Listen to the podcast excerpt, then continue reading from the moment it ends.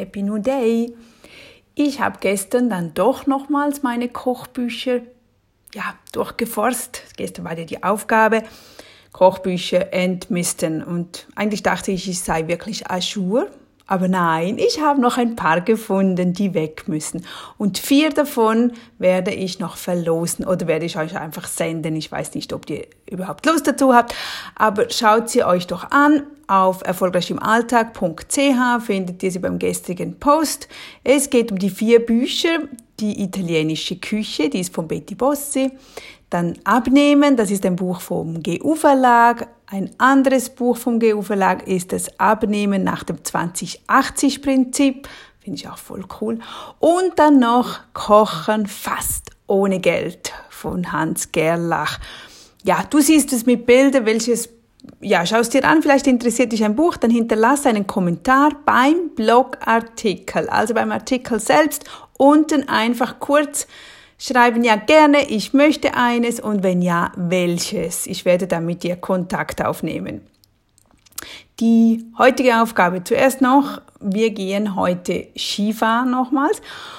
Und ja, zum Glück gehen die Kids Snowboard. Ich bin noch eigentlich froh darüber. Es braucht weniger Platz. Es geht einfacher zum Einladen und ja, die können das dann wirklich selbstständig tun und auch mit dem Laufen geht schon einfacher als mit den Skischuhen. Manchmal muss man doch relativ viele Treppen gehen.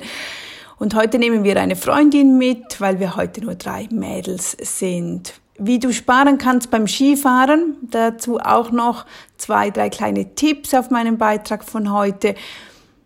Denn die Skiregionen, gerade in der Schweiz, die funktionieren ja schon halbwegs wie Aktien, wie Börsen. Umso mehr Leute heute gehen, umso teuer wird die Karte, umso weniger, umso günstiger.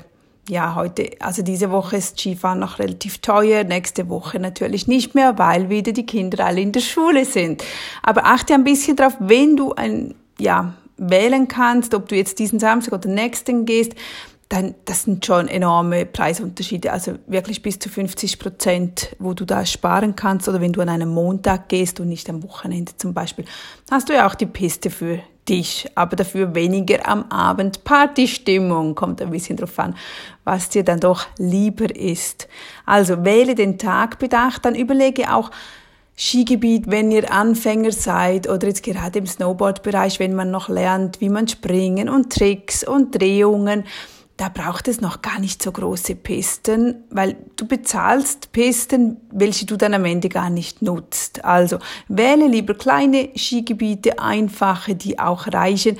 Man muss auch nicht immer den ganzen Tag hingehen. Wir gehen öfters erst auf den Nachmittag, nehmen die Nachmittagskarte und das, das spürt man schon im Preis. Vor allem, wenn man dann nicht über den Mittag dort ist, dann gibt es auch kein Mittagessen. Also wenn du dort bist, wir nehmen es meistens selber mit. Es gibt zum Glück überall ähm, Räume, geheizte Räume, wo man selbst Verpflegungen mitbringen kann oder wenn die Sonne scheint natürlich draußen.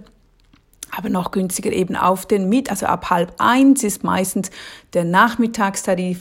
Dann kannst du schon gut gesättigt auf die Piste und dann könnt ihr durchfahren bis um vier und dann sind sowieso wieder irgendwo alle müde und dann bei der Rückfahrt im Auto essen wir dann jeweils wieder etwas, bis wir dann zu Hause sind.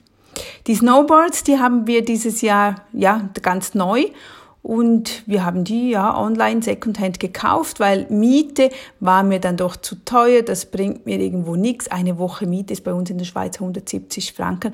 Finde ich sehr teuer. Und für dieses Geld haben wir nun Snowboard und Schuhe, also je zwei Snowboards und zweimal Schuhe gekauft.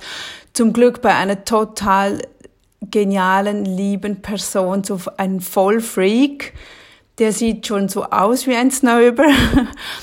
Aber der ist so lieb und ich finde das immer so speziell, wenn du den Menschen siehst. Wir haben auf einem Parkplatz abgemacht und ich sagte noch zu den Kids, hey, das ist er ganz bestimmt und er war es dann auch. Und wenn man den sonst sehen würde, würde man vielleicht denken, ja, was ist denn das für eine? Hey, und der war so lieb, so zuvorkommen. Ja, man staunt halt immer wieder, wie das Äußerliche halt nicht nicht immer oder sogar sehr wenig mit dem Innerlichen zu tun hat oder wie der Mensch dann auch wirklich ist. Der Typ war einfach nur herzensgut er hat uns so viele Tipps gegeben, weil ich absolut keine Ahnung hatte. Ich selber fahre nur Ski. Und ja, der hat mich beraten, wie ich mit den Platten, wie man das selber schraubt und einstellt und was der Fun am Ganzen ist und das Snowboard nicht fix ist und einfach nur so, sondern immer wieder Änderungen. Und er hat mir dann die Nummer gegeben, ich soll doch einfach anrufen, wenn ich Probleme hätte oder wenn ich ein neues bräuchte oder wenn ich etwas aus, äh, einfach auswechseln möchte.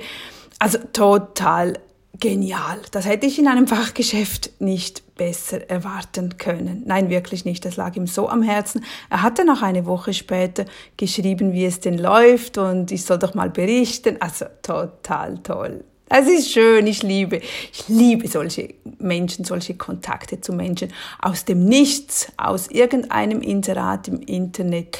Ja, es gibt, es gibt sie und wir haben meistens diese tollen Kontakte, die wir ja daraus erleben eigentlich.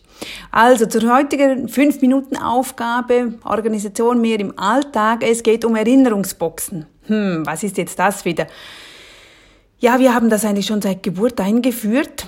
Zum Glück auch, denn die Kinder basteln ja viel, die zeichnen viel, die bekommen Dinge, wo wir nicht wissen, wohin damit, aber wir möchten sie trotzdem behalten.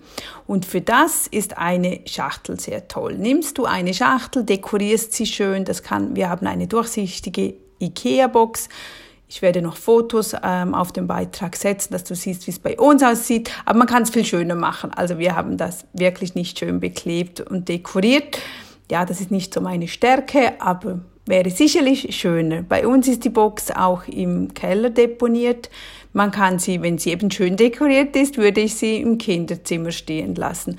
Und dort rein kommt dann alle die Erinnerungsstücke, Fotos oder Einladungen oder Flyers, wenn ihr irgendwo gewesen seid, eine Menükarte, Briefe, einfach und dann stöbern unsere Kids, holen dann, ich weiß nicht, einmal, zwei, dreimal im Jahr diese Box hervor und kramen durch und schwelgen in Erinnerungen. Und wir Mütter wissen immer wohin damit, wenn die Kids uns wieder reich beschenken mit Zeichnungen und Basteleien. Und manchmal gibt es noch so eine Zwischenbox, wo die schönsten Zeichnungen, die behalte ich und die, ja, die nicht so schönen und so, die kommen in die Zwischenlagerungsbox und irgendwann wird die dann entsorgt, wenn sie ein bisschen älter sind.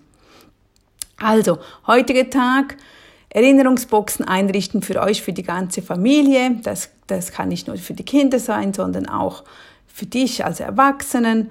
Es ist wirklich was Schönes und wir wissen nachher immer, wohin tun, weil sonst liegt das irgendwo im Alltag, im, im Haushalt einfach so rum und so ist alles am gleichen Ort. Nun muss ich mich beeilen. Wir gehen gleich los. Ich wünsche dir einen wunderschönen Tag und wir hören uns, wir lesen uns und sehen uns. Bis dann. Tschüss. Deine Nadja.